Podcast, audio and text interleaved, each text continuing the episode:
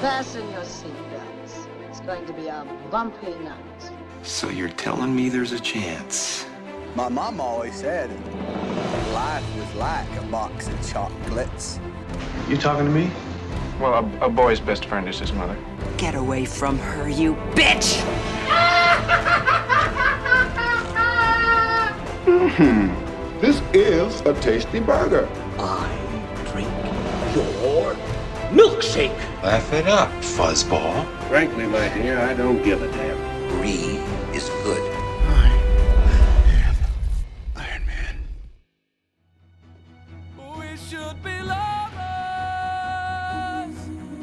Saludos y bienvenidas y bienvenidos al throwback número 60 de Cine Express. Este que te habla profe, el profesor León. Me acaban de iniciar como host, como anfitrión del podcast. Me siento sumamente, eh, eh, sumamente orgulloso, sumamente elogiado. Hoy es el episodio número 60. Hoy terminamos la ronda de los musicales al- para alegrías de algunos, para penas de otros. Y hoy vamos a hablar de una película del 2001, una película que escogió nuestro compañero y participante de este podcast, el señor Luis Angelet. Vamos a hablar nada más y nada menos de Moulin Rouge, una película del 2001, como ya dije. Y antes de empezar a hablar de la película y todas las cosas que siempre hablamos en todos los podcasts, quiero tomarme un espacio para presentar a los miembros y a los invitados de honor que siempre nos acompañan esta noche, no sin antes excusar a nuestro amigo el filósofo José Morales, que no puede estar con nosotros esta semana, anda en unos viajes trabajando unas cosas para Cine Express, pero ya me imagino que seguirá escribiendo mañana cuando vea que se postea el podcast. Así que quiero presentar uno a uno a los muchachos, empezando por el director y el editor en jefe de Cine Express, el señor Francisco Fico Canjiano. Fico, dímelo, ¿cómo estás? Me gusta, me gusta, muy bien, muy bien. Saludos Alexis, saludos compañeros. Estamos listos para hablar de esta última ronda con todos los misiles y cañones, eh, trompetas, guitarras y baterías. La última ronda de musicales, Moulin Rouge. Estamos listos y gracias por tomar las riendas en este episodio. Va muy bien, va muy bien. Qué bueno, espero que las energías no se me acaben. Y hablando de energías, vamos a seguir con una persona que siempre está bien activo, el señor Luis Angelet. Luis, dímelo, ¿cómo estás? Eso fue una curva, yo pensé que era Bobby Bob el que siempre está activado, tu amigo, este y te saluda y vamos a hablar de lo que nos gusta y nos apasiona. Los musicales. No. Eh, saludos, saludos compañeros, saludos público, saludos José que está mejor que nosotros y, vamos a darle en verdad, yo estamos para esto. Vamos a darle, seguimos. Seguimos con nuestro tercer invitado de esta noche que siempre nos acompaña y el que es, el, yo pensaba que era el segundo al mando cuando se, trataba de host, pero ahora me acaban de iniciar a mí, así que espero que de vez en cuando me toque, por lo menos una vez cada cuatro meses. Vamos a hablar ahora con Rob Bob, el Bobby Bob PR, Robert García. Robert, dímelo, ¿cómo estás? Por este medio anunció mi retiro como anfitrión, eh, pasándole las riendas al señor Alexis León, el quien en, en apenas eh, cinco minutos se ha robado el espectáculo y me ha mandado al retiro. Eh, mano, eh, feliz, contento, ah, vamos a bailar, vamos a cantar y vamos a hacer estupideces, porque esa es la norma de esta película, hacer estupideces con soniditos pendejos de fondo. Pero nada, Luis me robó la, la línea, vamos a hablar de lo que nos gusta y nos apasiona. Lo bueno de este podcast es que desde el principio usted va viendo lo- los strikes que le mandan por el centro del plato para que vea por dónde viene la conversación. Oye, eh, bueno, ya excusé a José. Mi nombre es Alexis León, profesor León en las redes también. Eh, ready para hablar de lo que nos gusta, como dice Rob. Yo quiero empezar, como siempre, con la persona que se encargó de este pick, número 60, el señor Luis Angelet. Ya yo presenté la película, pero vuelve a decir eh, eh, eh, Luis. Y quiero que me contestes lo de siempre. ¿Por qué la escogiste? Si fue fácil o difícil escogerla. Y cualquier otra cosa que me quieras decir por ahora como introducción, eh, Luis. Saludos. Pues fue, fue muy difícil escogerla, en verdad, esta película, Moulin Rouge. porque yo escogí como seis películas antes que todas resultaron ser películas con canciones y no musicales. Así que, ¿sabes? Incluyendo esto fue ahí crunch time, ¿sabes? Mientras nosotros estábamos grabando y tenía que hacer mi decisión y Fico no estaba con nosotros, yo estaba escribiéndole por el lado buscando aprobaciones. Y, y pues, mano, en verdad al final tenía que escoger una película y, y, y, ¿sabes? Pues esa, sé que es un musical que existe, que el DVD está en mi casa que, que, es más moderno que muchas de las que hemos visto, así que puede ser una perspectiva, puede ser algo diferente.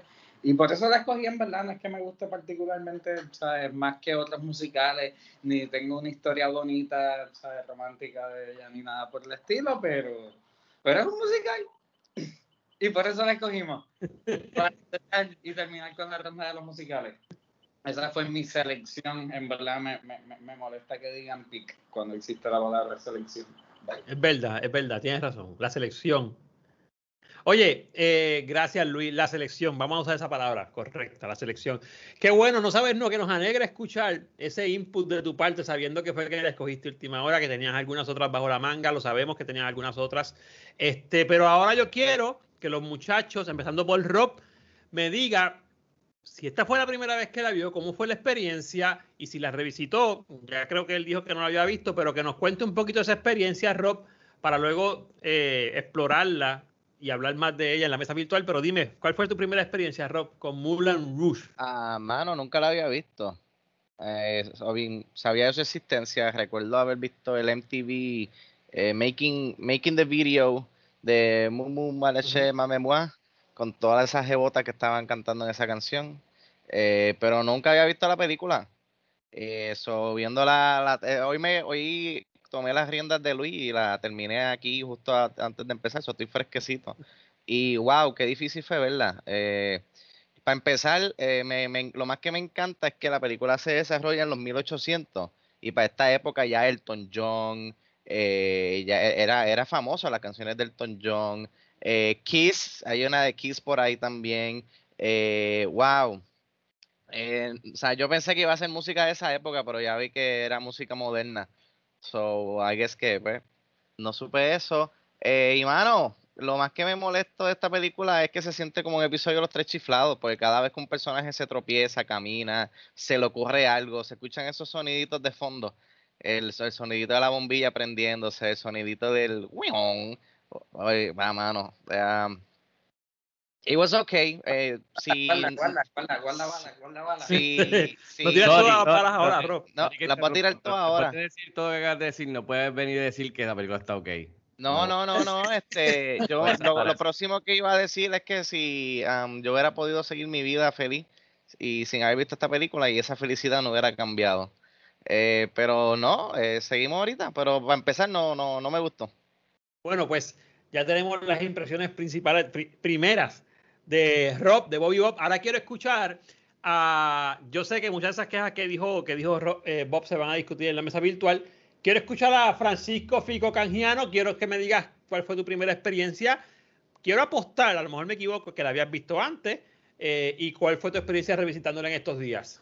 Pues mira, sí, gracias Alexi. Este, primero que nada, gracias a Luis, que, fue a última hora este, por el pick de Mulan Rouge. Hace tiempo que no la veía, eh, hace par de años atrás que, vi esta película. Eh, recordándome cuando la vi por primera vez, rapidito, la vi en Dayton, Ohio, para mi época de la universidad, la vi en el cine, me recuerdo coger la guagua para ir, ir al mall de allí, este, en Dayton, y la vi, y después creo que la vi de nuevo también, este, fui de nuevo en guagua a verla, porque me encantó en ese momento, eh, cuando estrenó en cines y estuve obsesionado con el soundtrack, que como dijo muy bien Rob, pues el soundtrack es básicamente una compilación de, de músicas de, otra, de otros artistas que, que eran mucho más, eh, o sea, del pasado y, y quizás un poquito cercano a nuestra época también, o sea, después podemos hablar de toda la música que está incluida.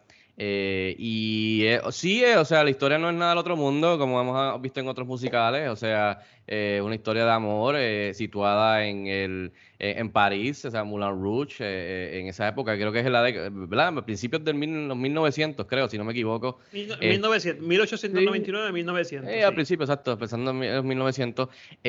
so, en verdad, yo me recuerdo que en esa época, en ese momento, yo quedé enamorado con el estilo del director y con la música y el, y el espectáculo. Que, eh, y me gustó mucho que, que le trajeron un poquito de, de, energía al género de los musicales, que estaban un poquito muertos. No, o sea, no, no, había mucho que estaba pasando en, esa, en ese momento en ese género.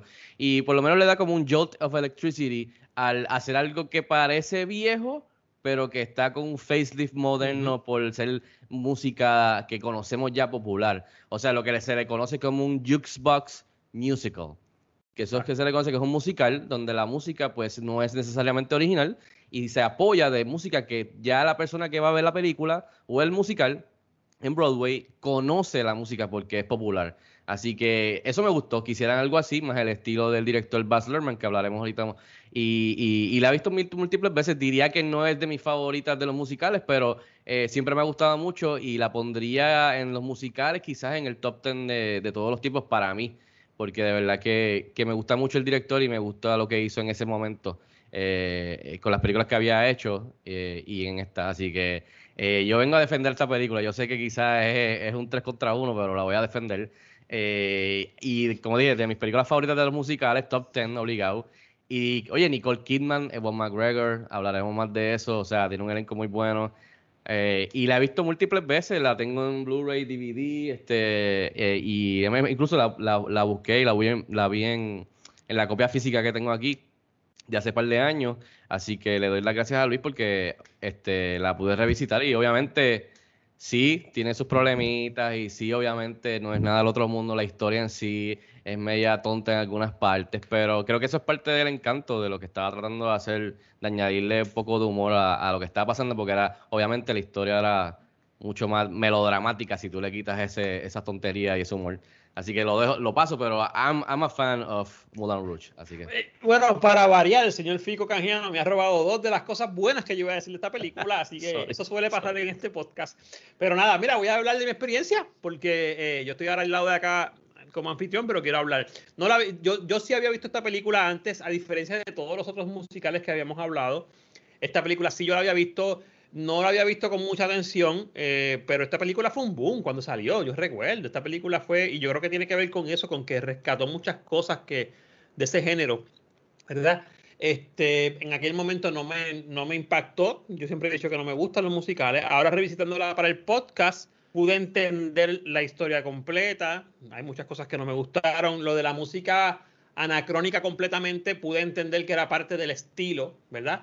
Este, hubiese preferido, como las otras, que eran música escrita para ellos, pero eh, fue de las cosas que quizás no fue de los estilos que más me gustaron, pero fue de las cosas que más me gustó saber que habían canciones que yo sabía, este, hasta de Queen, o sea, pues eso, eso, quizás me gustó. Eh, y la pude ver con más calma, los estilos del director, eso hablaremos más adelante, toda la trama, que, que, que cómo se vende la trama, como decía Rob, que muchas veces a veces como que da, da, como, da como piquiña, como yo digo.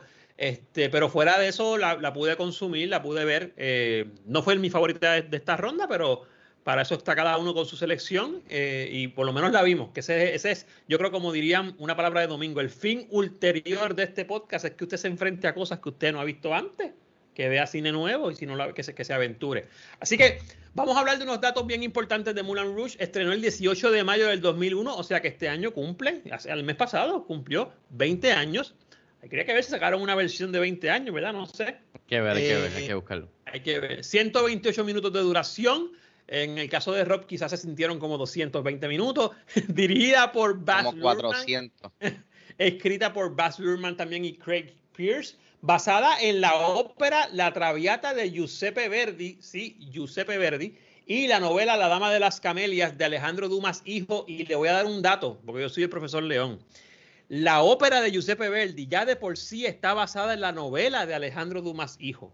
Y Alejandro Dumas Hijo es el hijo de Alejandro Dumas, obviamente, el que escribió, su papá escribió El Conde de Montecristo, otra muy buena película que puede ver. Eso es un dato ahí por la esquina. La trama está situada. No, no, son ah. nobodies. ¿Saben lo que estaban haciendo? No, no, no. O sea, oye, que Giuseppe Verdi haya hecho una, una adaptación de una, de una novela de El hijo de Alejandro Dumas, esta gente sabía lo que estaba escogiendo. Entonces, la trama está situada en el 1900 en París, aunque arranca en el 1899. Sigue a un poeta inglés, Christian, eh, que es el personaje que hace Evan McGregor, que se enamora de la estrella del Moulin Rouge, la cantante, y que también es prostituta, Satine. Bueno, es condesa también. Algunos le llamarán condesa, contesa. Anyway, eso lo hablaremos después. Satine, que es eh, el personaje que hace muy bien, a mi entender, Nicole Kidman. El elenco, como ya dije, Nicole Kidman, Evan McGregor, John Leguizamo, que tuve que mirar como tres veces para saber si era él. Eh, me interesaría leer cómo rayos pudo hacer el papel todo el tiempo de, de, de enano, que es lo que hace. Gene Broadbent, Richard Roxburgh, la música está a cargo de Craig Armstrong, la fotografía de Donald M. Mc, McAlpine y la edición de Jill Bilcock con un presupuesto de 50 millones, gente, y en la taquilla hizo 179.2 millones. O sea que casi 2.25 veces lo que costó. Tiene varios logros y elogios, lo voy a leer aquí rapidito. Tiene 76% de Fresh and Rotten Tomatoes, nominada a 8 Oscars. Ganó el mejor, ganó Oscar al mejor diseño de producción, puedo entender por qué. Al mejor diseño de vestuarios, obviamente se entiende. Nominada a 12 premios BAFTA, ganó 3. Nominada a 6 Golden Globes, ganó mejor musical o comedia a punta rock. Nominada a un premio Grammy, nominada al PGA ese año EW la colocó número 6 en su listado de las mejores 10 películas de esa década, que de hecho es interesante ese dato, Fico, y los demás, porque esa década estaba comenzando ahí. O sea, si logró llegar al 2010 y que la colocaran ahí, eso es grande. En el 2008, Empire la colocó número 211 en su listado de las 500 mejores películas de todos los tiempos. Casi nada. No hubiese pensado esto jamás y nunca. Y para que sepan que esto es orgánico, yo acabo de enterarme de eso ahora. Yo no sabía esto de memoria. Eh, puedo entenderlo, puedo entenderlo. Bueno, con esos datos y con el dato adicional que mencionamos, quiero abrir a la mesa virtual. Eh, quiero abrirla que empezamos a hablar de algunos temas. Obviamente vamos a empezar con el que escogió la selección de esta semana, el señor Luis Angelet. Eh, quiero que me hables de lo que, bueno, de lo que no dijiste en la introducción, está en la mesa virtual, zumba los temas para poder profundizar un poco, a ver qué, qué podemos sacar de esta, de esta gran película ganadora de muchos premios. Luis, yo ni dije en verdad lo que pensé la primera vez que la vi, porque, porque no, no, estaba pensando en eso. Eh, esta película probablemente la primera vez que yo la vi fue así como empezando la luna de la mañana, así ya bastante metido en palos y jangueos. Y probablemente me quedé dormido y no la acabé de ver, pero en ese momento parecía que estaba bien cabrona.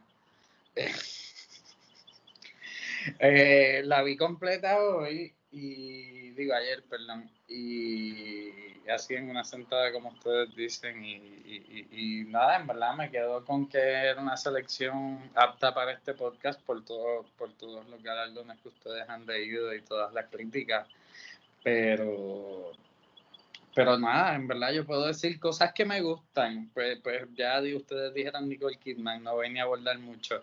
Honestamente voy a decir, yo pensé que John Leguizamo, yo recuerdo ver un stand-up de él y en verdad él parece bastante pequeño. Quizás él no estaba actuando de nano, quizás él es de su tamaño de verdad.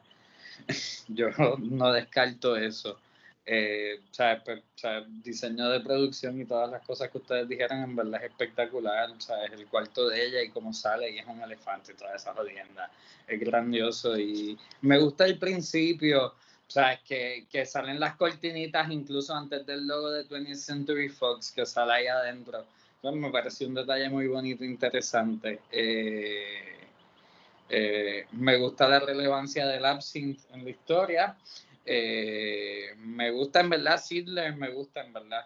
Pues, Sidler está gufiado dentro de todo, es un loco. Luis, perdona que te interrumpa, pero ahora viéndola en estos días caí en cuenta, o ni me recordaba, que la que hace de Tinkerbell con lo del Absinthe es la artista Kylie Minogue. Sí, yo me lo, yo, pero no, no, no lo googleé porque pues no se puede hacer. Sí, sí. Eh, yo creo que es ella. No, no lo googleo tampoco, pero yo apuesto que es ella porque se parecía un montón y, y canta y todo. Sorry, dale, No, no, tranquilo. Eh, ¿Qué digo? En verdad, una cosa que me la pela dentro de la edición y dentro de la, de la cosa de la trama es el, el, reliance en la maquinilla. En verdad, me sentí que estaba viendo Sex and the City, episodios de Sex and the City. Y Carrie Bradshaw se sienta en su maquinilla y. Pues en verdad, yo creo que, que podían haber transiciones más gufias que no, que no incluyeran eso. O sea, fue como que overuse de esa pendejada. Eh, ¿Qué puedo decir? Eh, nadie canta particularmente mal, como, como pasó en Los Miserables la semana pasada. Eh, el concepto de Bohemian Revolutionary me, me cautiva, en verdad. Es, es, de las pocas cosas en las que me puedo rindar en esta película y que me hizo aguantar hasta el final. En verdad, o sea, yo no puedo creer la cantidad de veces que miré el reloj. Y se me hizo más larga que Los Miserables y se me hizo más larga que West Side Story. Wow. yo no sé por qué. Porque es, es contrario a todas estas películas que te digo, ya, y, y ya con esto termino y dejo a otro. Es un musical bien agresivo, mano. Es agresivo hacia ti. Ya, O eso sea, es verdad. Sí. Es como que bien intenso. Bien Así- intenso. Para agarrar tu atención con todo lo que te tira todos los misiles. Ajá. Pero pues a la vez como que no sé si cansa o, o al final pierde velocidad por, por el desarrollo del duque y esas cosas. No sé, puede ser que suceda el asunto. Pero, pero ya, ahí tiran para adelante muchachos, cojan, cojan algo de lo que dije. Y Ah, yo, yo estoy de acuerdo con Luis, este, a mí se me hizo eterno. Y yo sentí que, que esa primera secuencia era como, como tener un sugar rush, como, como estar eh, con mucha adrenalina después de beberte un, un- un- una bebida energizante. Esos cortes de cámara bien rápido y de momento la cámara estaba temblando. Eh, como que me dio dolor de cabeza, me dio dolor de cabeza. ¿Qué pasó, Fico? ¿Qué, qué pasó? ¿Qué pasó, Fico? Que te estás quejando de que la, la cámara se estaba moviendo, que tú que querías que puede estar así las dos horas. Mano, pero, pero es que eso mezclado con la edición rápida, pues. ¿Qué pasó, Luis? ah, que te estás riendo, cuéntame. Yo vengo. Yo me, yo me- Alex, ¿estás en mute? acá, ya que hablé. Ya yo Estamos hablé. reaccionando a lo que nos están escuchando. Es que, como nosotros nos vemos por cámara, estamos reacc- están Sí, reaccionando no, a lo yo, que dice. yo, yo pregunto, yo pregunto, porque pues. eh, ¿Qué más? Mira, eh, a mí me gustó la narración de Ivan McGregor, eso estaba cool. Eso estuvo cool. Él narrando y el, ¿verdad? al principio te dice, no, el amor de mi vida se murió. Y es como que, ah, ok, pues ya sabemos que, Ya, que Nicole ya tiene Kidman se versión jodió. contada. Exacto, ya sabes que Nicole Kidman se jodió. Eh, mira, sí, eh, los dos cantan chévere, la química, tienen buena química entre ambos. Yo le estaba diciendo a, a los muchachos antes de empezar a grabar que, que a mí no, a ver, físicamente no me gusta Nicole Kidman, sí me gusta su trabajo, pero físicamente no me gusta eso, no, no, ¿verdad?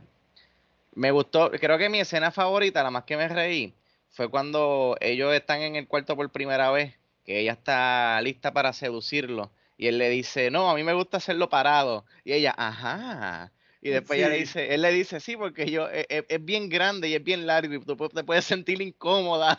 y ella está, ajá, eso me gusta. E- Esa secuencia, esa secuencia estuvo chévere. Pero eh, de momento entraron los tres, cuatro chiflados que estaban afuera y los soniditos pendejos y, y eso como que me gustaría que si Fico tiene una explicación por la, decisión detrás del director de meterle esos soniditos pendejos, que parece, sonaba más como una parodia.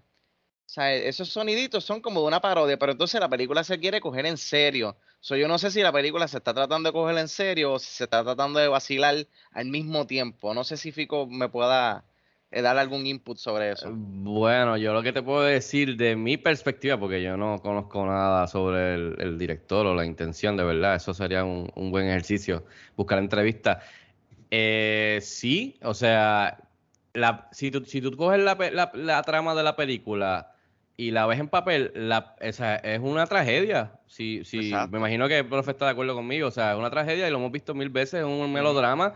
So, tú le tienes que in- inyectar algún tipo de humor, eh, eh, algún eh, el estilo de Baz Luhrmann que siempre ha sido así con bombos y platillos, un uso de slow motion, el uso de la cámara moviéndose y dando vueltas que te están mareando en, en esa época para que te sientas como si estuvieses allí en el Moulin Rouge, en el pariseo con las tipas y todos los bailarines y las Puede drogas ser. que deberían haber y el alcohol y todo el revolú. Pero sí, en- cada vez que entran los, los muchachos, que como bien tú dijiste, no sé quién fue lo dijo, los chiflados, básicamente también es eso, es como que ellos básicamente funcionan como los chiflados, como el, el comic relief, que lo hemos visto en miles y miles de películas. So, puedo entender lo que tú dices, que te sacaba un poquito de lo, lo de los los toño, y los quichaplin y todo, y todo esos sound effects. Exacto, eso mismo. A mí no me molestó para nada eso, porque entendía que era como fun de la película, porque la película tiene los momentos que se supone que sean serios, pero también tiene los momentos fun, como cuando, para mí me encantó esta parte, y no me la esperaba de nada, y ni me recordaba de ella cuando la estaba viendo este, en estos días, cuando ella está, esta, esa escena que ella, ella le dice, no, que si a veces se- me sé texto por, por inspiración, se tarda. Entonces ella viene y le pone la mano en el, en el crotch. Esto, esto es y le dice, y esto te- y, y la línea está cabrona porque dice, does this, como que, does this inspire you enough? Como que o algo así. Y el tipo, o sea, e- e- eso está cómico, hay un par de cosas así cómicas, pero eh, si tú le quitas ese tipo de humor, por más tonto que sea, la película entonces se convierte en algo un poco más, más, diría yo, aburrido y un poco más difícil de ver. So, Pero imagínate entonces, ¿tú no película que- sin eso.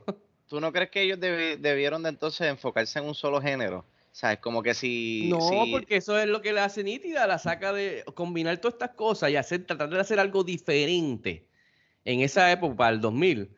Eso es lo que hace que esta película sea tan reconocida y le gusta a tantas personas y hizo un boom, como dijo Alexi. Si no, sería otra del montón. So, eh, y sí, hay partes que ellos mismos se están burlando, pero dentro de, es como un circo.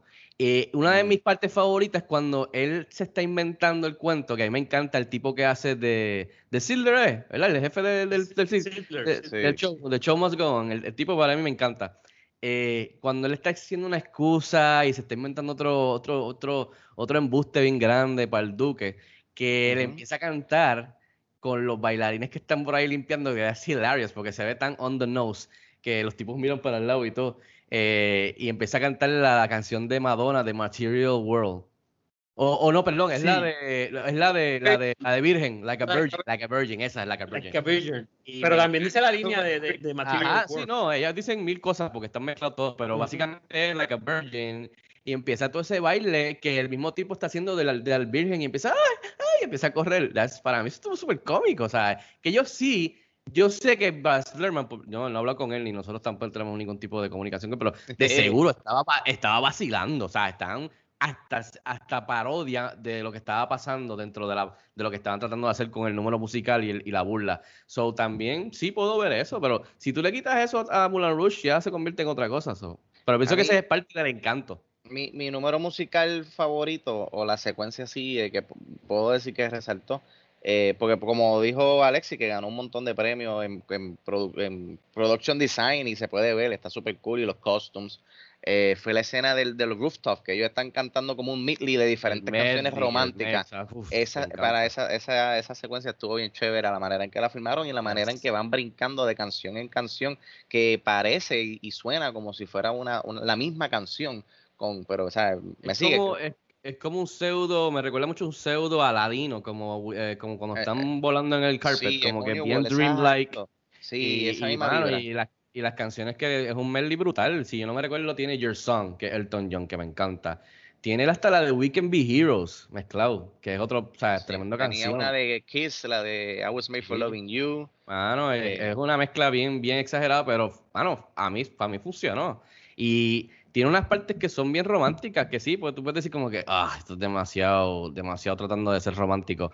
Pero por lo menos a mí en esa época, a mí me gustó eso, que fuera bien romántica en ese aspecto del romance de ellos dos, porque it harkens back al romance de Romeo y Julieta y todas estas, ¿sabes? Todos estos romances que terminan en tragedia, que, que, que hemos discutido aquí o, o que se pueden buscar atrás, atrás, atrás, con los comienzos del cine, cuando no tenía ni sonido.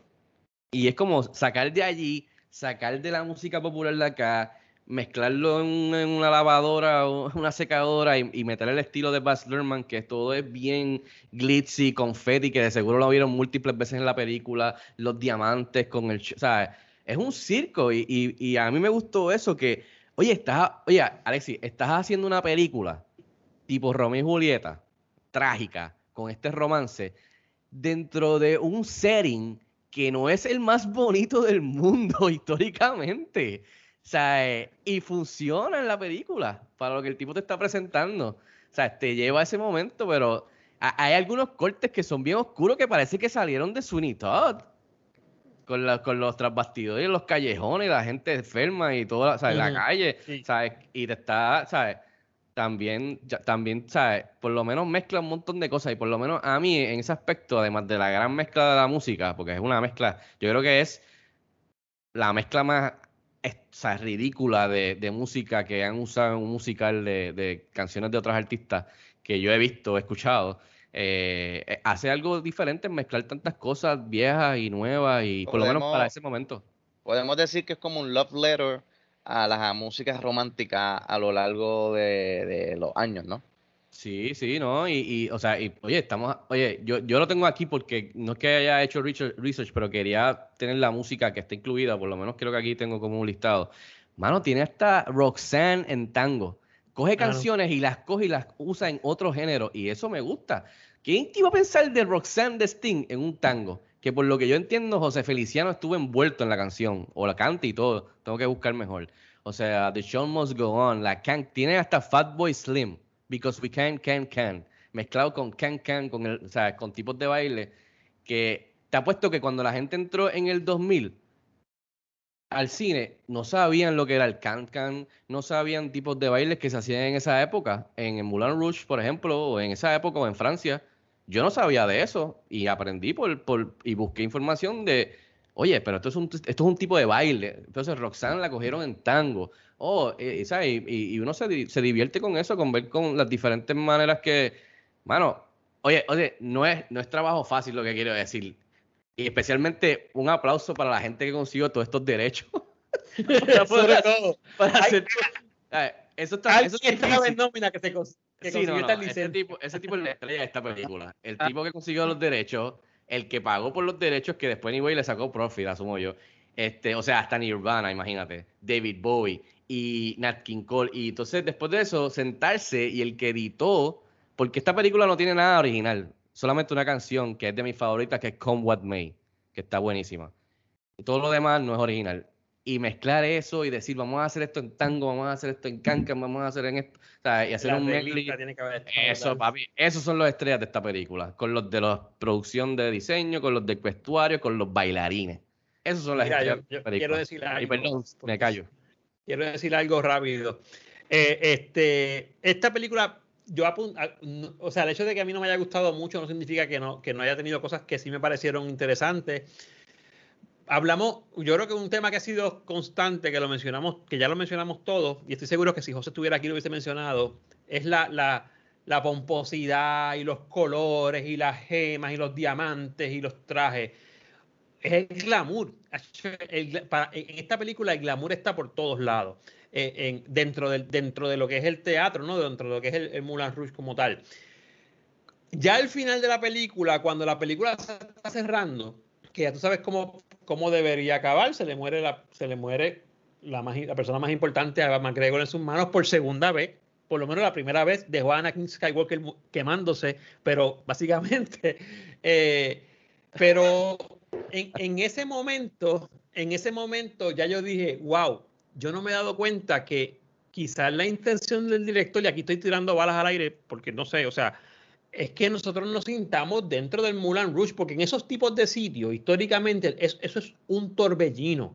Tú te metes, por eso es que la gente, por eso es que este tipo de lugar históricamente fue un éxito, porque tú le dabas a las personas un lugar donde escapar de la realidad que vivían todos los días. Entonces, tú tienes, como bien decía Fico, gente que está bailando, gente que está tras bastidores, gente que está escribiendo, gente que está eh, tratando de que el negocio siga para adelante, tienes gente de, de- de- dinero que va a invertir. Eh, y eso, pues yo pienso que el director, que, uno se sienta como en esa machina, incluso en esa machina de emociones, porque yo también estoy con Rob. Llega un momento que yo no sé si la película es de amor, o es una tragedia, o es una comedia, o es un romance, porque tiene de todo, pero quizás es que estar ahí dentro significa este- es- es- estar en esa machina, ¿no? Eh, me gustó mucho, fíjate, a mí me gustó mucho lo de la maquinilla, me gustó mucho que contaran la historia. A mí- Yo siempre soy un fan de esas cosas, entonces... Oye, eh, era el un hecho de que- escritor. de que- eh, así se Sí, escribía no, en esa época. y el hecho de que empiece contándola, pues ya te deja saber algunas cositas, pero, pero me, me gustó ese, ese, ese, esa- ese storytelling. Quizás, quizás llegue un momento en la película que como que lo olvidan y lo recuperan mucho más para sea, que como, como que como que no hacen el brinco cuando Sí. deben darlo, pero, pero no pero no molesta y lo recuperan al final. Pero sí, eh, lo, de, lo que mencionó Fico lo quiero, lo quiero mencionar porque yo también pienso, yo tuve mucho problema al principio cuando escuché una línea de los Beatles que en el 1900 no existían todavía, o sea, ni siquiera habían nacido. Eh, eh, pero después dije, espérate, pero Nirvana, espérate, pero de Exacto. Police. Después que Pero entiendes. espérate, ah, no, no, entonces no, no fue un error. O sea, esta gente quiere. Entonces, cuando, cuando yo fui entendiendo eso, claro, eso lo entiendo porque estaba viendo la película para el podcast, o sea, estaba viendo la película con, con- con una perspectiva crítica. Yo puedo entender que también es, es, es, es quizás la intención de un director o del creador de la película de decir, yo puedo contar una historia vieja con música nueva. Yo puedo Ujú. contar una historia que todo el mundo probable es. Porque ¿quién no escuchaba, quién no escuchaba a Giuseppe Verdi de los que le guste la música clásica. ¿Quién no, quién no ha leído a Alejandro Dumas o al hijo? Probablemente mucha gente. Pero quizás te puedo contar esta historia y usar canciones nuevas. El, que, el hecho de que yo, que yo use canciones nuevas, yo te estoy hablando del sentimiento, de la emoción, no te estoy hablando de la trama. Y tengo que decir algo más aquí antes que Fico haga el paréntesis. Que tengo que decir que esta película tiene muchas partes que no cantan. Esta, esta película hay muchas partes que el diálogo no cantan. Las canciones, esta película, las canciones, y, y esto lo digo, y esto es mi opinión, y lo podemos discutir. es yo creo que de las cinco películas que hemos visto, la única en la que el, en la canción, las canciones no, no forman parte de, del discurso, o sea, de lo discursivo, del diálogo. La canción es para darme una emoción. ¿Ah? Singing in the Rain. Exacto. O sea, la canción. No, están cantando, pero en las otras sí. Exacto, pero aquí las canciones es para hablarme de la emoción, no tanto para presentar a dos personas hablando como, como en Sweeney Todd, que era hablando ellos dos en, en todas las otras que vimos. Sofico, ¿ibas a decir algo? Eh, no sé si vas a Sí, no, no, perdón, perdón. Sí, sí, perdóname, Alexis, pero que lo que tú estás mencionando, sí, estoy totalmente de acuerdo, pero también míralo de esta manera. Baz Luhrmann y todos los involucrados dicen, voy a contarte esta película y esta historia usando esta música de la que probablemente fue inspirada por historias como esta. Eh, también, y, y, no solamente eso, hay, hay una apuesta bien grande del director aquí, y yo pienso que le salió muy bien, y es que la persona que se sepa la canción, que todo el mundo se sabía las canciones que había en ese momento, la inmensa mayoría, quizás la ve con otro significado. También. Porque tú viste cuando montaron The Police en tango, eh, para eh, poder yo explicar la historia que estaba tratando de explicar. soy honesto, yo sé esa canción y es una de las canciones más brutales de toda la historia de Sting y de The Police. Exacto. Y yo no sabía la historia dentro de las líricas y esa fue la intención. Y Sting estuvo involucrado con esa, con esa, con esa canción. A mí me pasa mucho, a mí me pasa mucho como músico que muchas veces yo no me concentro en la letra de las canciones, en la letra como tal. Y por ejemplo, aquí hubo canciones, salvo la de los Beatles, que la línea pues es bastante básica, pero hubo canciones y mira, mira el sentimiento y el sentido que le dieron a The Show Must Go On, que te lo están presentando desde el primer, desde, desde el primer acto. Y tú dices, esta gente no se va a tirar la de poner a la Queen ahí, esta gente no se va a tirar la de poner a, Queen ahí y te lo ponen al final. Así que me gustó mucho eso, me gustó mucho lo intenso de la película, porque la película es bien intensa, como dice, perdón, bien intensa, como dice Rob. Muchos movimientos de cámara, muchos colores, muchos sonidos, muchos sketches de comedia. Eh, así que me gustó mucho eso. Eh, creo que fue un reto bien grande coger una historia vieja, porque es una historia vieja, tenía como 100 años ya, y hacer algo distinto. Yo creo que por eso ganó tantos premios, sobre todo en el 2001. Yo no sé cómo estaba el mercado de los musicales en el 2001, pero me atrevo a apostar que esta película lo puso en el, en el mapa otra vez. Quiero decir algo bien importante, y ya con eso termino. El personaje de Sadler, Sadler, Sadler, Sidler, Sidler, Sidler, Sidler eh, y esto lo digo no porque busqué, esto lo digo porque yo vi la película en el 2001 por una clase que estaba tomando de literatura, de hecho, que hablaba de Dumas. Eh, existió de verdad. Y fue el que creó, uno de los creadores de Moulin Rouge. Uh. Y también existió el personaje en el que se inspiran para el carácter que hizo John Leguizamo. Ah, no, John Leguizamo. De hecho, el, la persona Henry, de Toulouse-Lautrec.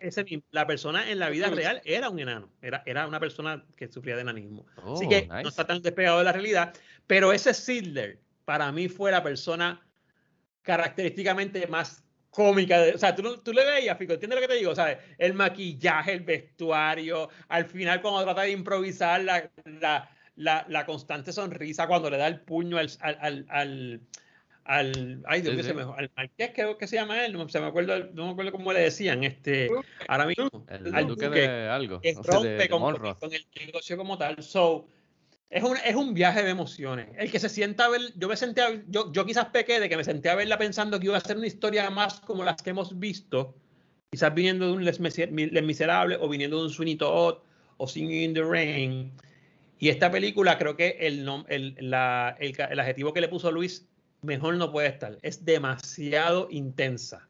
O sea, esta película es demasiado invasiva, diría yo. O sea, me quiere coger por, me quiere coger por muchos lados. Entonces yo, quizás no es lo que quería. Yo no quería que hiciera esto la película, pero me, me, trata de, atacar por muchos lados. Y estoy hablando en serio, hablo en serio. me ataca por muchos lados y a lo mejor eso hace que no me guste el final, pero nada, es una película, por, por algo se gana los premios, no se lo gana Yo- por, yo- por nada del mundo. So, yo- no sé si quieran decir algo más, ya yo leí las notas que tenía aquí. Puedo entender lo que tú dices, pero antes de pasárselo a Luis, perdón. Ah, estoy de acuerdo, la película te tira con todo desde el principio. Es un, es un como que eh, por todos los lados, es bim bam boom, vámonos, súper. Algo que a mí me gusta de Baz Luhrmann y que, y que lo hemos visto en sus películas, es un estilo que, que después que él ha, se ha apoyado de ese estilo más y más con, con- con las películas que, que- que estaba haciendo en esa época. Y es que el uso de. Es, es una película, es, es como que bien hiperreal, bien frenético. Eh, pero yo creo que va muy bien con esto porque está, está dentro del Moulin Rouge, está en, un- en una, eh, eh, eh, cerca de artistas, de, de- de estos sentimientos que son, que estás de un momento y de repente cambias para otro, el confeti, lo- la música, todo, el, el- el espectáculo, lo que te están vendiendo.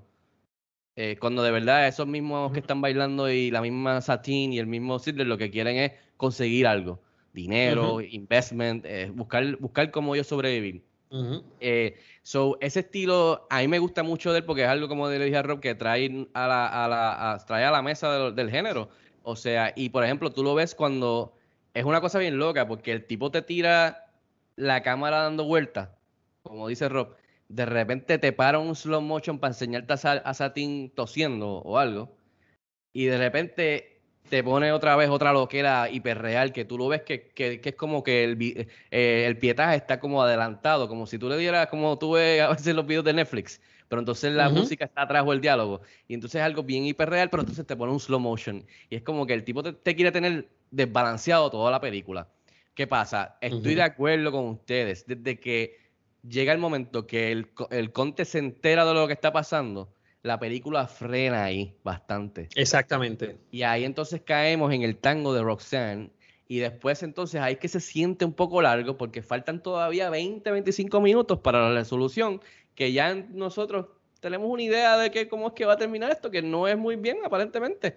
So, creo que ahí es que entonces la película pues baja bastante y por eso se siente un poco largo para mí, viéndola en estos días, el final, llegando al final. Eh, eso quería como que decir que estoy de acuerdo en, en- creo que para mí el, el momento que yo dije, ok, pues esto fue un crash, como dijo Rob, de Sugar, fue cuando se entera todo el mundo, que está cool, porque ese, ese momento está brutal. Cuando le dices, que él no te quiere, puñeta, Eh, eh, o ella no te quiere, carajo. Y, y todo Puñeta "Eh, estuvo de eh, más porque no sale en la película, pero yo, yo sé, yo sé, pero Iwan McGregor lo estaba pensando. Y entonces, pues, todo el mundo está como que esto se jodió, ¿ok? Esto se jodió. Entonces la y película ahí después dice him, como que him, como Y hay algo- arreglar. Sí, exacto. Que, que, que- so, pienso que ese es el momento para mí, que entonces la película como que frena, vamos a parar toda esta loquera, vamos entonces ahora a irnos bas- bastante, tú sabes, depresivo, porque es depresivo lo que va a pasar aquí y allá, le dice, mira, miéntale al tipo, tú eres tremenda actriz, bla, bla, bla, es por el bien de él, entonces ella lo, lo hace, entonces como que empieza más diálogo, más los movimientos, y, y entonces pues llegamos al final. Pero estoy de acuerdo en ese aspecto. Perdóname, Luis. Luis, que ibas a decirnos algo, Luis, dime. No, no, no, no, no, no tienes que disculparte para nada. Yo solo estaba pidiendo el próximo turno. Eh, déjame ver, acabo. Es que tú, mientras tú hablabas, yo pensé que no hemos mencionado el henchman del Duque, el señor Calvo ese, en verdad, que tipo incompetente, en verdad, pero el henchman del mundo. Que parecía uno de James Bond, ¿verdad? Sí, sí, sí, no, no, no, no, no aportó nada, no aportó nada. Eh, nada, y tenía otro pensamiento que se me fue porque no lo escribí. Eh, pero nada, en verdad yo, yo lo que quería en este último turno era como casi como ser, eh, como Alexis habló de comparado con las otras películas que hemos visto, como cerrar el ciclo de los musicales y, y, y- hacer aquí semi power ranking de los musicales que vimos, porque pues, es inevitable, hay que hacerlo, ¿no? Así que no, y solo quiero hacer el comentario que, que es mi opinión de nuevo, igual que dijo Alexis, es mi opinión y me pueden pelear. Eh, pero pues yo admiro los musicales que no son sobre música, porque esos son más difíciles. Tú haces un musical sobre música y pues whatever, es una guirita. No es muy distinto a una película con canciones, perdón, ¿sabes? Porque... Nada, nada, me voy a callar. Anyways, eh, y el número 5 es Mulan Rouge. ¡Ey! Voy a ¿En serio? ¿En serio? me gusta, Por me encima gusta de- esto de los power rankings. ¿Por qué no dejamos los rankings? Vamos, para a dejar los rankings para el legado, pero, pero me gusta, vamos a hacerlo, así que para que nos dé break a ponerlo aquí. Un, Exacto, vamos, a vamos sumarlo lápiz. en el legado, entonces. Pero me sorprende que me sorprende Luis ese pick por encima Pero espérate que, No, no, de no, momen- en verdad, estoy, me guardo, me guardo como, estoy, me perdí como en la película de qué es el ranking que vamos a hacer. No, no, no, lo que pasa, déjame explicarte, déjame explicarte. Luis hizo un power ranking de los de las selecciones de nosotros en, en el, ronda- en la ronda musical. Ah, y la baja, pero Fico eh, propuso que, exacto, como recap de Exacto. todo este ejercicio ah, pues déjame entonces trabajarlo. ha durado seis semanas y que en- entre medio de este yo vi In the Heights también, así que Oh, ok. Pues entonces lo dejamos para Este lo dejamos para el legado, para que para, para- que pues ya, podamos pues. ahí meter los demás. Mira, lo busqué aquí un momento. Mira, Lo busqué un momento quería, aquí. quería algo rápido. Dale, dale, Alexis, perdón. Eh, Dale. Quería mencionar, eh, ahora que tú, lo que tú lo dices también, creo que lo dijiste al principio, hubiese sido quizás otra, otra experiencia totalmente distinta verla en cine, este tipo de película, en una pantalla grande, donde tienes todo de frente ahí, donde tienes un sonido quizás en un cine hasta los de ahora, ojalá, ¿verdad? Que Había tiene un sonido gente brutal. tú, te- tú estás más inmerso, más immersive en la, en la, en la cuestión eh, y no tienes distracciones, no se supone que tengas distracciones. Quizás hubiese sido una, una experiencia distinta. Porque recuerde que todas estas cosas están montadas o se podrían montar como obras de teatro. Que esa es la- de hecho, en este caso estamos viendo una obra dentro de una obra de teatro, ¿entiendes? Este, así que creo que también esa sería una buena, esa hubiese sido una buena oportunidad. No sé si van a decir algo más los muchachos, Eh, Rob, yo, Fico, antes algo de- más antes de Rob, actual. Sí, perdona, Rob. Ah, rápido, que quería que, sé que él dijo que también una de sus partes favoritas fue Elephant Love Medley, que así se llama, que está súper nítido. Y me Sí. recuerdo que hasta en Estados Unidos lo tocaron una parte, una versión editada para radio. Y esa película hasta se pegó un montón en radio, ese medley, me recuerdo en Estados Unidos por lo menos. No sé si llegó aquí a Puerto Rico. Pero para que tengan una idea, ese medley, las canciones son Love is like oxygen, the sweet. Love is a many splendid thing, the, Four Aces. All you need is love, the Beatles. I was made for loving you, Kiss. One more night, Phil Collins. In the name of love, you too. Don't leave me this way, the Harold Melvin and the Blue Notes. Silly love songs, The Wings, Paul McCartney.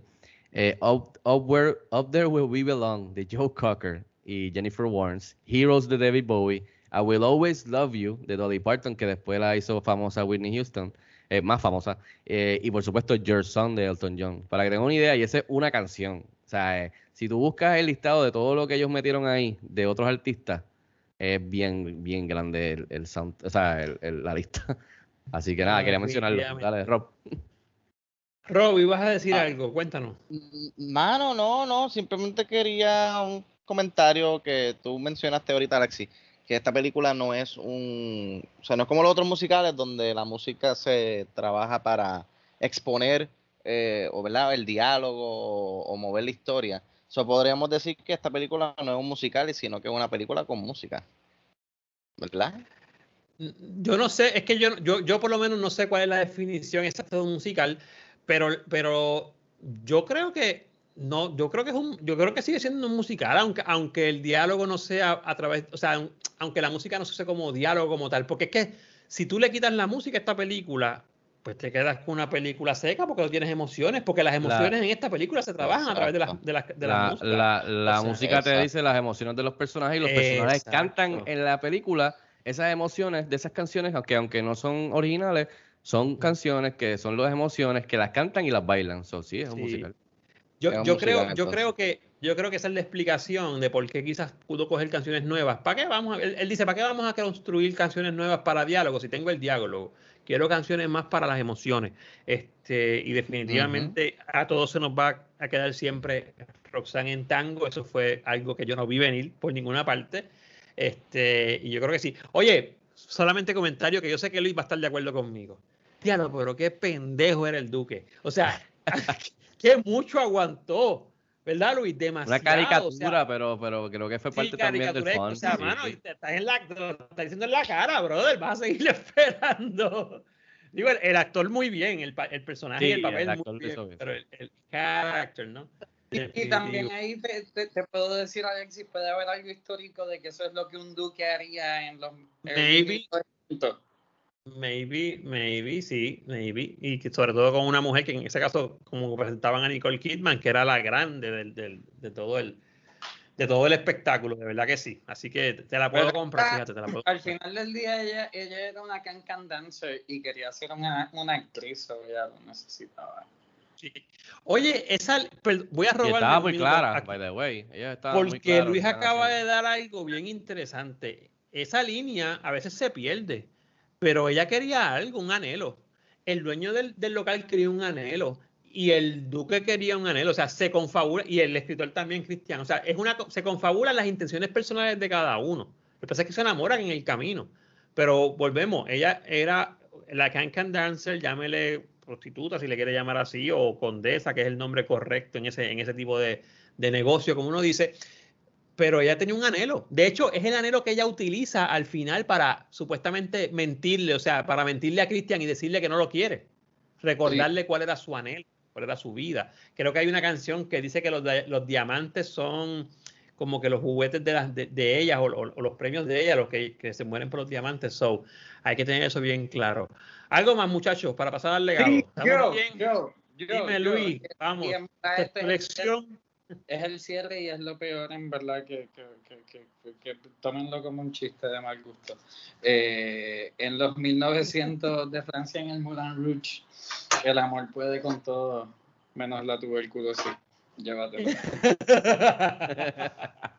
Eso es verdad. Eso es Pero, Oye, pero eso, eso es accurate, timing que Alexis. se le muera ahí a él. Eso es, eso es accurate para esa época, ¿verdad? Sí, es bien Ah, la tuberculosis mortal por mucho tiempo, desde, de tiempo antes, vean la película de Wyatt Y en el tipo de también. negocio que ella estaba, you know, lo tuvo que haber Exacto. cogido de algún lado, así que. Y, y volvemos, ve, ustedes no me dejan terminar el podcast. Esas son líneas escondidas. ¿Por qué le cogemos pena a Nicole Kidman de que esté enferma? Si Nicole Kidman se acostaba con un hombre diferente todos los días, sin procesión probablemente. Y perdona O la ignorancia, pero la tuberculosis se transmite. Nada de eso, Alexis, cabrón. Pero la, ¿Cómo per- él? perdone, perdone la ignorancia científica aquí, porque yo nunca, incluso nunca, esta es la primera vez que estoy discutiendo esto, pero la tuberculosis, asumo yo, ¿verdad? Se transmite.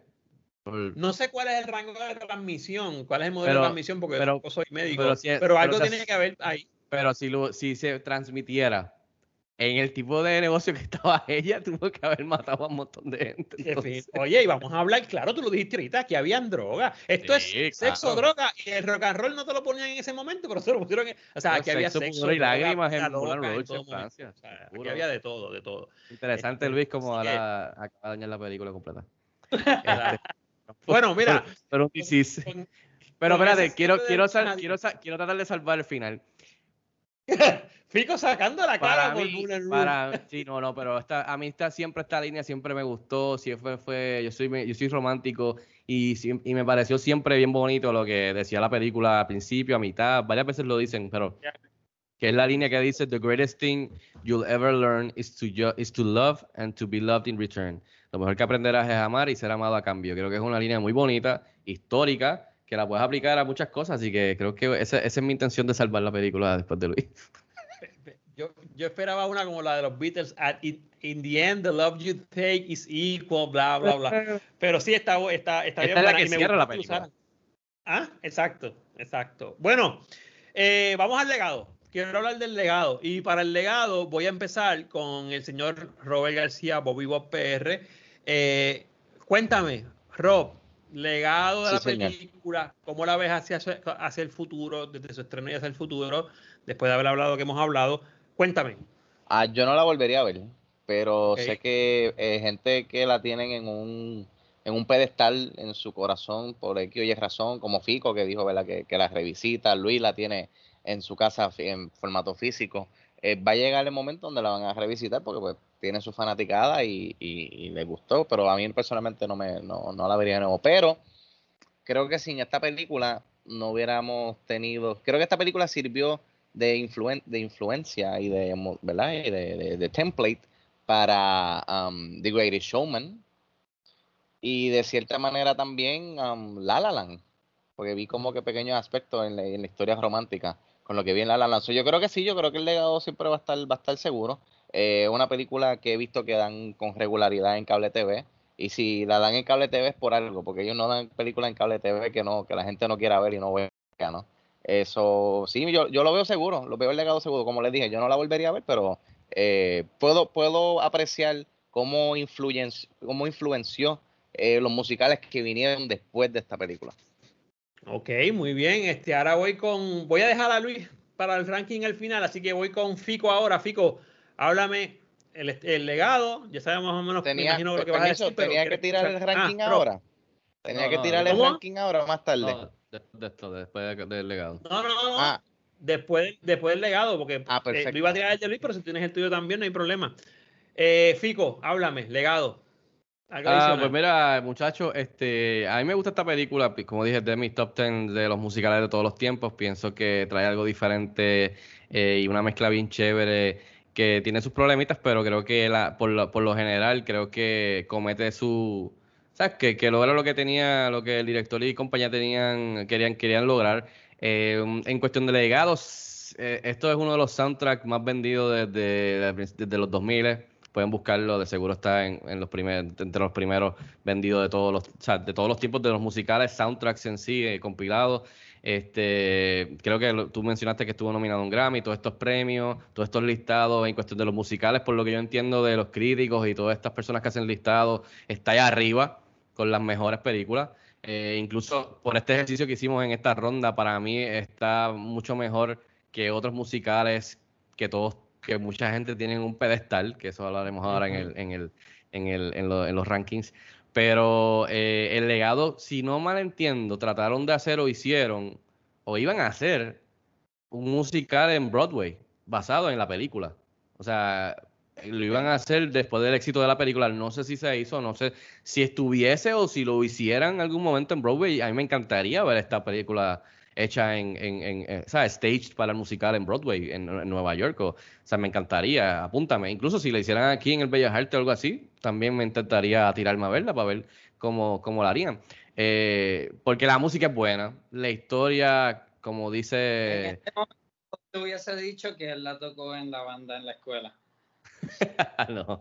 Este, pero sí, sí fui después en mi dorm y saqué guitarra varias de las canciones, Elton John. Fue un buen ejercicio de esta, esta, esta película, ahora que me voy por ahí, esta película es buena, no tan solo para buscar la filmografía, como a veces menciona Luis de Ewan McGregor, que todo el mundo lo conoce como Obi-Wan, que incluso explotó en la escena básicamente en el 99, dos años antes.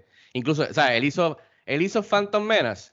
Y entre medio de Phantom Menace y el Attack of the Clones, como Obi-Wan, él hizo Mulan Rouge. So, eh, ahí lo ayudó a. Verdad, ¿eh? Él lo ayudó, él explotó en escena en el 99 y después de ahí, pues ya el resto es historia en cuestión de, su carrera.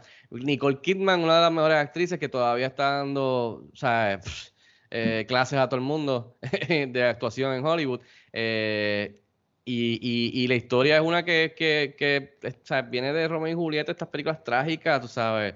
Bule buku me, Bule buku moi. Do you wanna sleep with me tonight? ¿Verdad? Algo así es. Así que eso también, el video de Cristina Aguilera y de todas estas artistas, tú sabes, quedó cementado en la cultura popular por siempre. So, pero algo que quiero mencionar antes de pasarlo es que algo que, que yo hice, que fue ok, yo reconocí estas canciones de estos artistas en la película. Déjame ver quiénes son los otros artistas que yo no conozco porque me gustó esa canción incluida en el medley o en esta mezcla bien rara que hizo Baz Luhrmann. So, de ahí me fui y saqué con mi guitarra y busqué canciones de otros artistas y visité Sting y visité el Kiss y fui a Paul McCartney y fui a, a, otros artistas más viejos todavía de antes, o sea, que de otras generaciones y creo que eso también en parte es algo bien chévere para el legado porque es una colección tan rara, tan... ¿Cómo se llama? Eh, eh, o sea, eh, que, que, que, en verdad es tan atractiva porque este, tiene un montón de diferentes tonos en cuestión de música y de género. So, creo que eso también ayuda a la, Ah, ¿te recuerdas de esto? Sí, esta canción. Esta canción es de Mulan Rouge, que esta canción es de Elton John. Ah, esta canción está en Mulan Rouge. Ah, pues esa canción es de David Bowie. Ah, de verdad, de David Bowie. No sabía eso. Sí, es de David Bowie. Ah, y entonces eso crea como que tú buscar información, buscar la música, y está Spotify, y está iTunes, buscar la música de otros artistas. Eh, además de la película. So, creo que eso también ayuda al legado. Y yo creo que esto siempre va a estar entre los, como dijo Rob, ha influenciado desde entonces también, especialmente la estética y el estilo de Baz Luhrmann, que hemos visto otros directores tratar de no copiarse, pero que han sido influenciados por el estilo de Baz Luhrmann. Eh, pero este estilo, tú ves una película y tú dices, este tipo, es Baz Luhrmann. Eh, incluso en Netflix este, en estos días salió una serie, que es una serie de Ewan McGregor. La serie de Ewan, no me sé el nombre, pero es sobre un fashion designer. Y mi esposa la vio porque está metida en ese. yo en ese, sé, en ese- y yo sé que de alguna manera, de la manera que, ese- que la película está filmada, el estilo que está filmada, que esa película algo tiene que ver Baz Luhrmann. Yo no sé, pero voy a verificar porque yo la empecé también y decía, diablo, esto tiene, me recuerda mucho a Moulin Rouge. Eh, so, ese estilo, tú lo- uno lo reconoce rápido. The Great Gatsby es de Baz Luhrmann, la que hizo con Leonardo DiCaprio. Y antes de eso, sí. si no la han visto, se la recomiendo. Es una película muy buena que se llama Strictly Ballroom y es de competencia de baile. Es de Baz Luhrmann también. O sea que tú puedes ver este el estilo ahí, bastante, bastante marcado de Baz Luhrmann eh, con este tipo de películas. So, y perdóname que me tardé mucho ahí. Adelante. Sigan, muchachos. Pero sí, para mí el Bueno. está seguro. Me gusta esta sección de la escuelita con Fico, porque nos da, nos da otras ideas para ver otras otras otras tramas. Fíjate, lo de Great Gatsby no lo había visto. Y ya hasta la portada se ve Sí, la pomposo lo. Strictly, Strictly Ballroom. Romeo y Julieta con Leonardo DiCaprio. Ujú. Tú la ves y es lo mismo. Es frenética, es cambio aquí y allá, chun chun chun. Y es con música Ah, bueno, moderna. Es música moderna.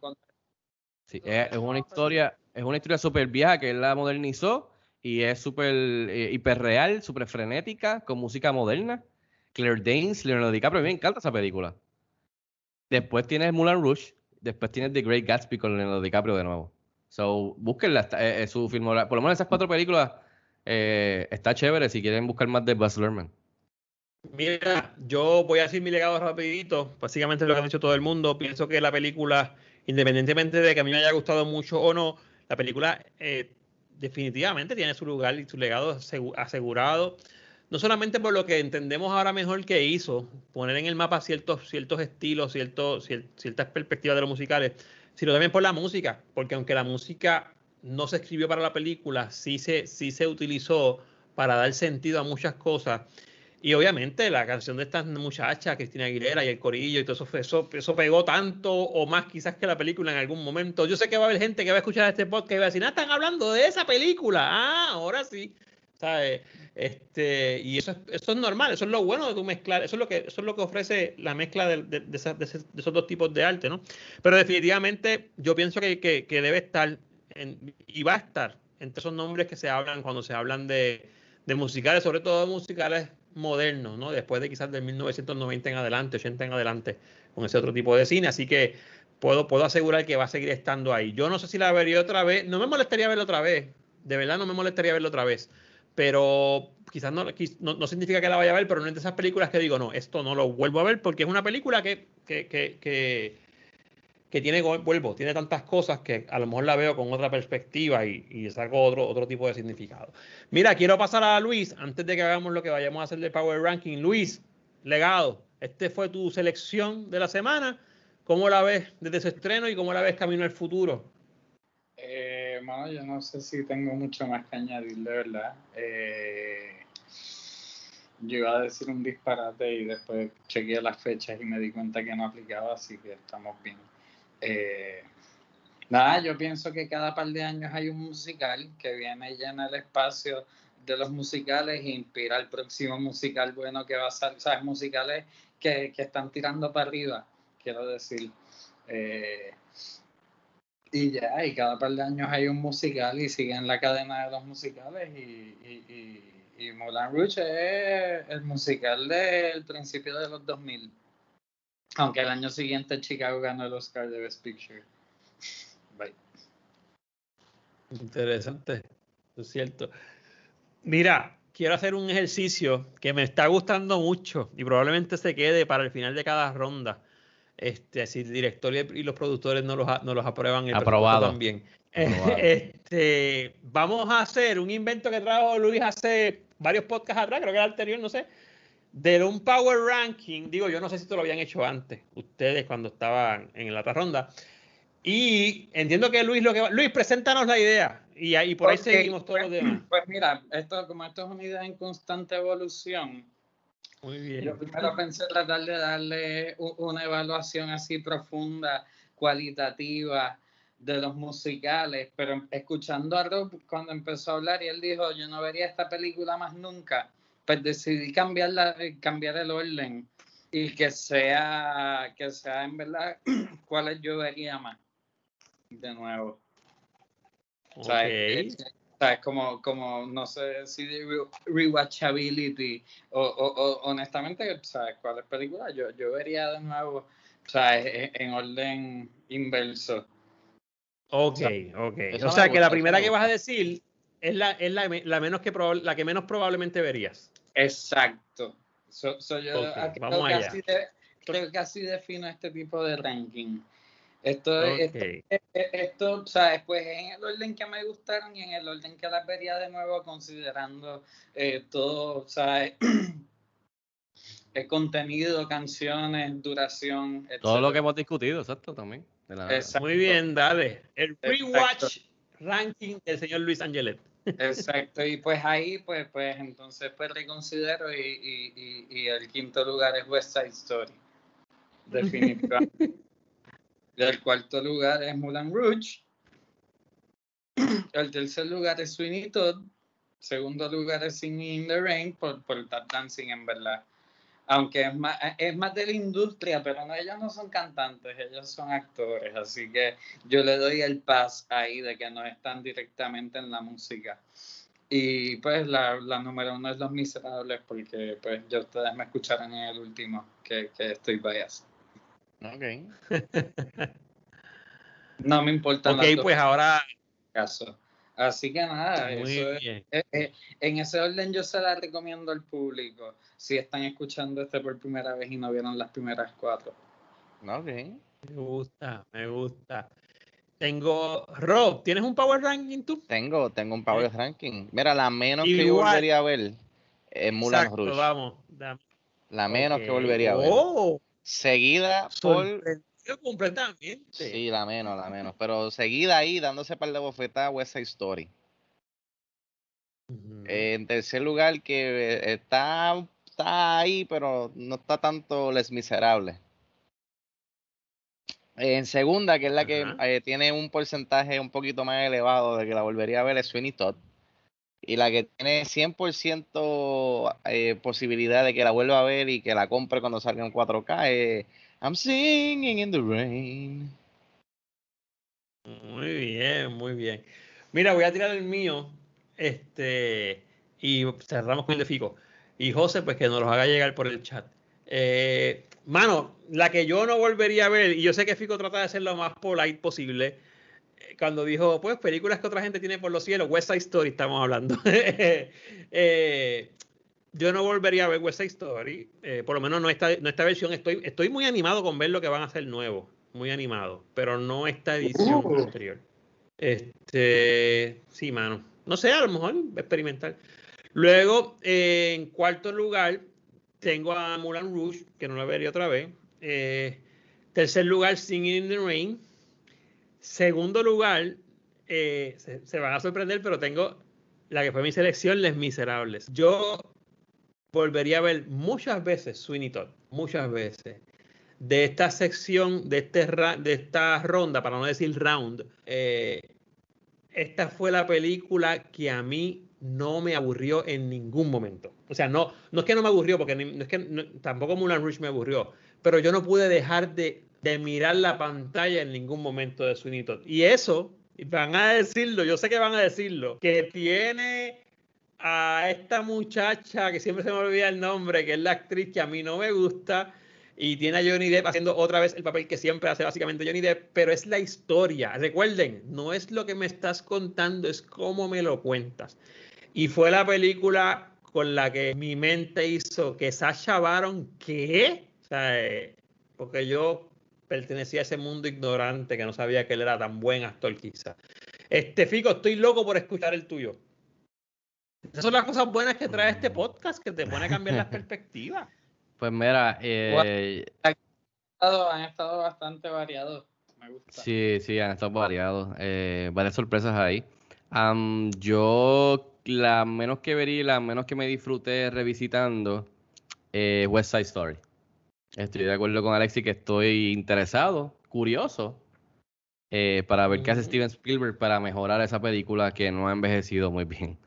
Eh, tengo cuarta Sweeney Todd porque me gusta, o sea, cuando la vi originalmente me gusta, pero no, no es algo que me brinca, no, no, no me brinca de la pantalla eh, como musical. Aprecio que es bastante diferente a todo lo demás que hacen el- con los musicales, o sea, es, es bastante diferente. Especialmente aprecio la estética de Tim Burton y la oscuridad y el- el- el- la historia, como dice Alexis, que eso sí me interesó mucho.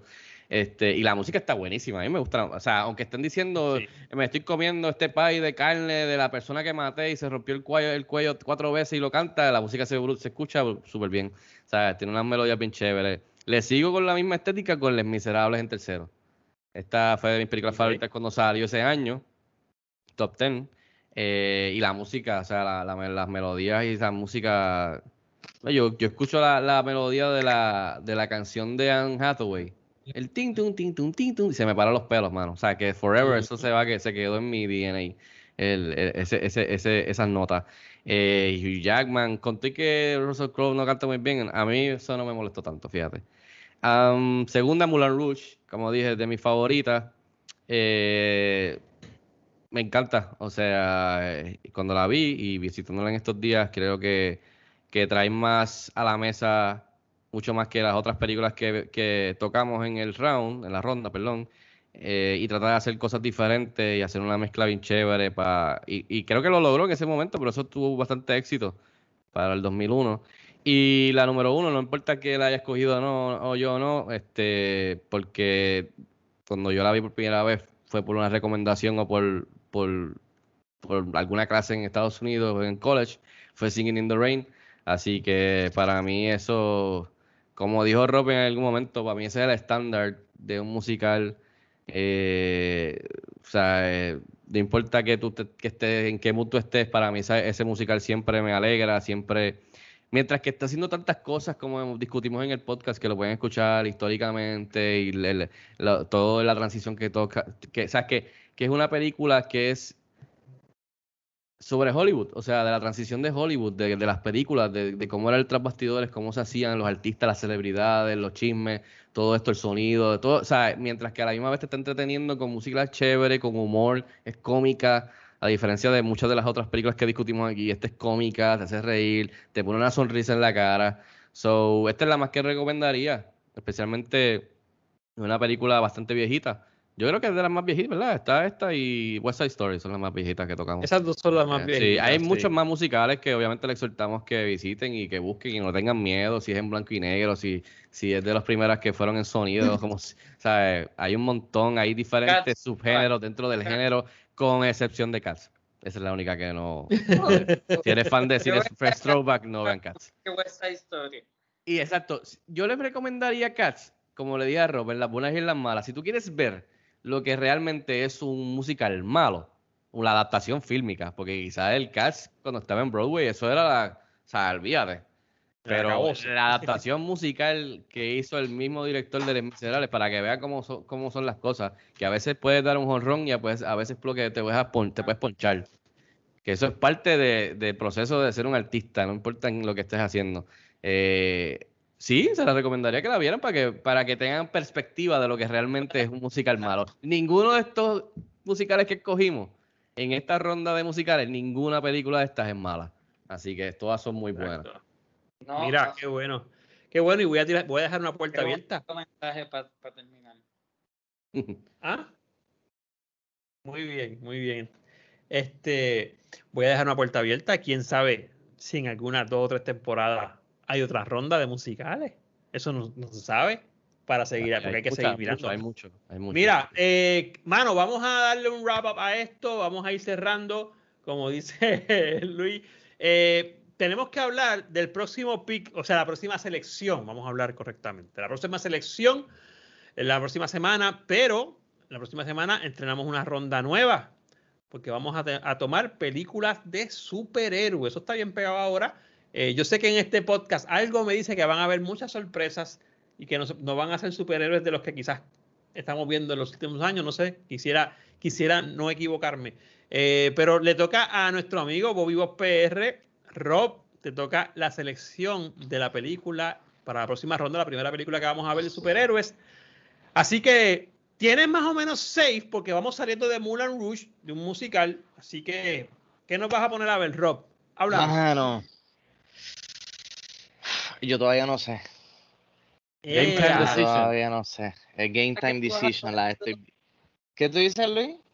Pero esa es la que tú vas a coger hace dos semanas. La ha flotado mil veces para nosotros en, en los regulares. Ah, ah. Rob. Acuérdate que es, es por verla para, con la perspectiva. No Haz lo que tengas en tu corazón. Algo Vamos. que tengas en tu corazón, El mano. público está esperando y, lo- y los del Trump. la que la revol- es la que la revolu- o la que lo- la- o la que la revolucionó el género o la que comenzó la travesía que comenzó con ya 24 películas. Fuck. La que Eh, tú quieras. Fuck it. Dark Knight. ¡Oh! Yeah. Se le vio porque mira que tú lo habías querido traer en otro, creo que en otros rounds. Dark Knight. Ya no, Dark no, le voy, no, le, no le voy a seguir huyendo. La eh, oscura. La, exacto. So, let's do it. Christopher Nolan, la película que cuando yo la vi eh, me, me cambió mi vida, mano, y, y, eh, cambió también el género de, de superhéroes. Y inclusive, sea, eh, hay un montón de listados que la ponen como que la, es la mejor de todos los tiempos de superhéroes hasta este momento. So, hace bastante tiempo que no la veo, ya como cuatro años, cinco años que no la veo. So, va a ser un fun re- rewatch para ver si todavía, ¿verdad? Eh, se mantiene el tope de mi, de mi listado personal. Do- porque para 2008, mí- ¿verdad? 2008, 2008. 2008, sí. 2008, 2008. Para mí no es tan solamente la mejor película de superhéroes, pero en, en una de las mejores películas overall que he visto en mi vida. So, vamos a ver si se ¿Sabe- mantiene así. Para el público, ¿sabes dónde tiene accesible Ah, para ver la mano, streaming? si me Max? cinco segundos, creo que está en HBO Max. Eh, sí. Está en HBO Max. Yo, yo, pero si está en otro lugar, no sé, pero por lo menos HBO Max la tiene. Exacto, que la pueden ver ahí. Eh, no sé si Netflix la tenga también, porque Netflix Hubo un momento que estuvo, pero yo creo que ya que eso se estuvo, fue. Exacto. Mira, The Eh. Dark Knight, según esta aplicación de Just, Just Watch, anuncio no pagado, dice que está en, exacto, HBO Max. HBO Max. HBO Max. Vamos a tener tremendo podcast. Tremendo podcast. De Papá Nolan. Papá de Papá Nolan. Nolan. de Papá Nolan. Este, so, ya saben, gente, Ah, pe- perdón, Alexis, está en Hulu también. Está en Hulu. bien. Oh, Sí, nice. también está está en HBO Hulu. Max, está en Hulu. Eh, The Dark Knight 2008 de Christopher Nolan. Es la segunda de la trilogía. Esta es la película del boom, así que nos espera un buen podcast este, para que la puedan ver y pues, puedan participar de la conversación junto a nosotros. Para irnos, quiero que cada uno, obviamente, que me digan las redes. Donde te- Rob, ya que estamos aquí contigo, ¿dónde te pueden seguir las personas eh, para lo que estás haciendo? Mira, me puedes seguir en Twitter e Instagram como Bobby Bob PR. Muy bien, Bobby Vaz PR. Eh, eh, a mí me pueden seguir en Instagram como profesor underscore León, profesor guion bajo, hablando español, León, eh, y YouTube también, profesor León. El YouTube está a punto de llegar, el último número que chequeé, creo que son 7000 suscriptores. Ojo, Eh, mañana hacer un nice. video de Cuba que casi lloro cuando lo hice porque me encanta la historia de Cuba. Y así que los espero por allá. Eh, eh, Luis, ¿dónde te pueden seguir los que quieran seguirte en las redes? Cuéntame. Twitter, Luis Angelet. En el Twitter, Luis Angelet, que estoy cogiendo cariño al Twitter últimamente. Me estoy refugiando en Twitter. Fico, ¿dónde te pueden seguir la gente? Y de una vez dar las de, dar- de Cine Express. Claro que sí. A mí me pueden seguir en las redes como Fico Canjiano eh, y a Cinexpress, por supuesto, la página principal cinexpresspr.com. También las redes sociales estamos como CineExpressPR, el canal de YouTube también como Alexis. Pues los exhortos que vayan por allá para contenido. Eh, Ropa está haciendo unos videos bien chéveres. eh, por ahí viene uno del quinto capítulo de Loki con spoilers. eh, estamos, vamos a estar hablando otro video de que viene en honor a Space Jam, que viene por ahí también. Así que, y además de eso, pues las reseñas en video y también entrevistas exclusivas. Así que suscríbanse al canal de YouTube. Y por supuesto, este podcast que lo encuentras en Spotify, Anchor FM, en Google Play, en Apple Podcasts, etcétera, etcétera, para que te suscribas, para que cuando hay un episodio nuevo como este, lo puedas escuchar y te avise. Así sí. que muchas gracias. Eso es así. Lo importante es que se suscriban y en YouTube prendan esa campanita. Mira, mano, pues esto es todo. Creo que me llegará la carta si pasé la prueba o no. o si no Ah, pasé la- aplauso, no- no aplauso a la Alexi. eh, Alexi, muy bien. Eh, nos Pasaste vemos- probatoria ya, Gracias, no tienes que esperar nueve meses. muy bien, Nos muy vemos bien. la semana que viene. Eh, recuerden seguir compartiendo el contenido de Cine Express, sobre todo esta cuestión del podcast en Spotify y todo lo demás. Rob, nos vemos en el cine. Hasta la próxima. Te veo la semana que viene. Nos vemos.